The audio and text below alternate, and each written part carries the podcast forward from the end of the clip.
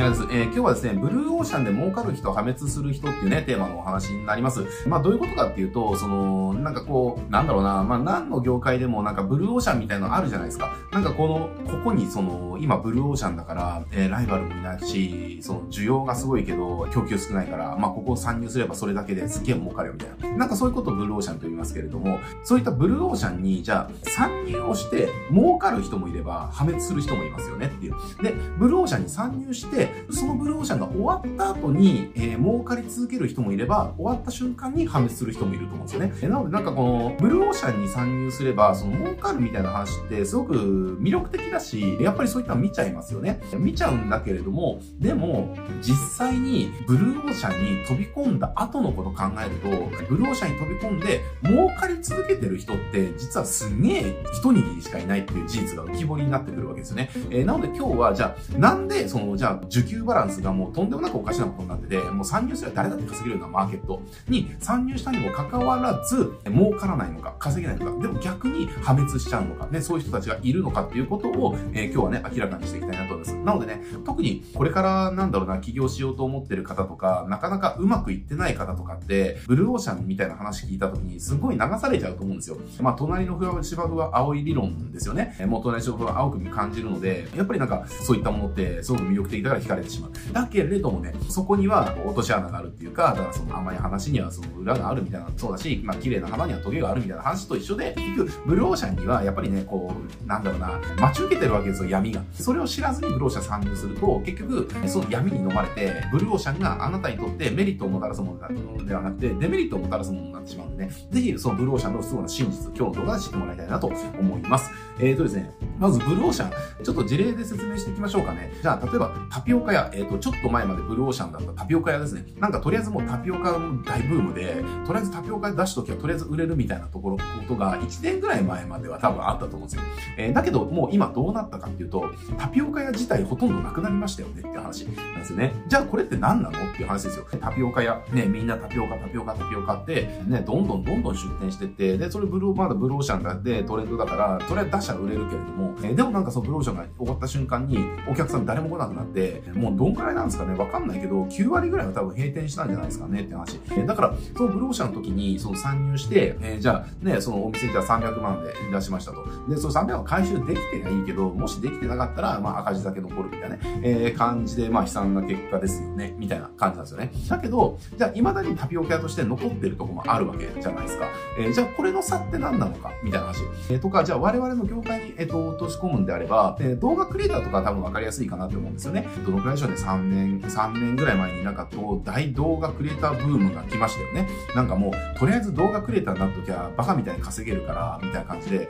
もうなんかその、ウゴの竹の子じゃないけれども、どこもかしこもみんななんかこう、会社辞めて動画クリエイターでどうこうするみたいな、えー、動画編集で食っていくみたいなね、えー、なりましたけど、じゃあ今どうなったか、みたいな話ですよね。あの時、じゃあ動画クリエイターがブローシャンだから動画クリエイターなりましょう、目指しましょう、みたいな感じでやった人の、じゃあ果たして何割が今食えてるのか、みたいな話ですね。まあおそらく半分以下じゃないかなとは思いますけれどもね。っていうわけですよ。だから半分以上の人が動画クリエイターの、トレンドの時に、ブローシャンの時に参入してて、今、それがブローシャンでなくなった今、もう破滅してったわけだけれども、でも半分ぐらいの人は、ね、そのブローシャンの旨味っていうのをブローシャンじゃなくなってからも得ることができてる。じゃあこれの差って何なのかっていうね、さっきのタピオカもそうだし、動画クリエイターもそうなんだけれども、ブローシャンに乗る時の大前提としては、ブローシャンはそのブローシャンになった瞬間に乗えっと入っていかなきゃダメだっていう話です。で、これなんでかっていうと、ブルーオーシャンって、要はなんだろうな、短期的なその、ブームみたいな話なんですよ。トレンドっていうよりもブームなんですね、ブルーオーシャンって。だから、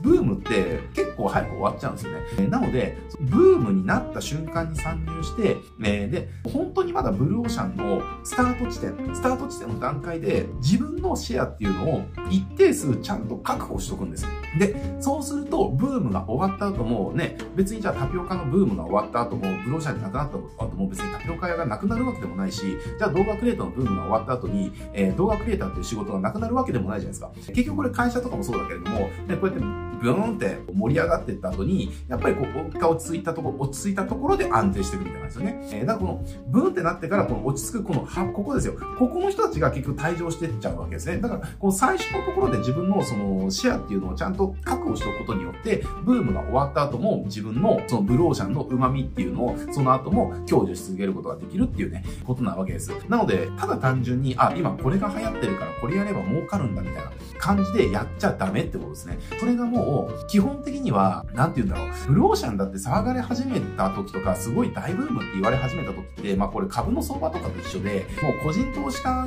に対してなんか、どうのこうのみたいなわーってなってる時って、もう大体そのトレンドの最終地点でみたいな。で、そこで最後個人投資家がわーってその買い漁った後に大暴落するみたいな、もうこれもう毎回パターンじゃないですかっていう。だからそのビジネスのそのブルーシャンもと一緒で、もうみんなが注目して、どうのこうのして、もう世間が騒がれてるみたいなね、感じになってから参入するのは遅いですよっていう話ですね。だからここだけやっぱ気をつけておいてほしいなっていうところ。やっぱりブルーシャンって本当のそのブルーシャンだと言われ始めたぐらいのそのタイミングで参入しなきゃいけない。だから迷ってられないんですよ、ブルーシャンって。あ、これ今すごい盛り上がってるんだっていう、ちょっともうちょっと様子見ようみたいな感じで、でもどこもかしこもそれを言って、あ、じゃあ大丈夫だなってなってから参入するのはもう遅いわけですね。じゃなくて、もうブルーオーシャン、あ、これからこれが来るらしいぞっていうタイミングで参入しないとダメ。でも逆に言うと、そのタイミングで参入したら本当に需給バランスが、えー、最もおかしいところで自分がプレイヤーとしてなれるので、シェアめっちゃ取れる確率っていうのがめっちゃ高いわけですね。えー、で、そうすると、要はブルーシャンが終わった後、ブームが終わった後でも、自分のその陣地っていうのが一定数確保できるので、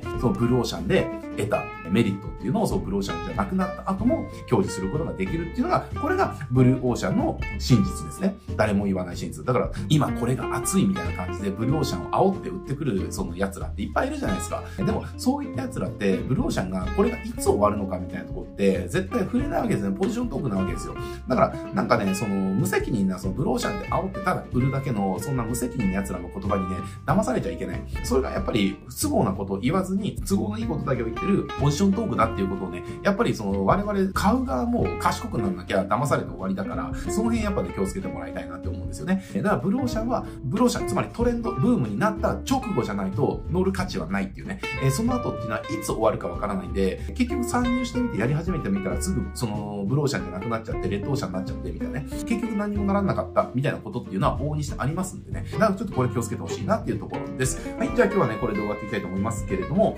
えー、このチャンネルですね、うしたあの、マーケティング発信たくさんしておりますので、えー、ぜひですね、あの、チャンネル登録いただいて、他のところね、えー、学んでいただければと思います。はい、じゃあ今日これで終わります。ご視聴ありがとうございました。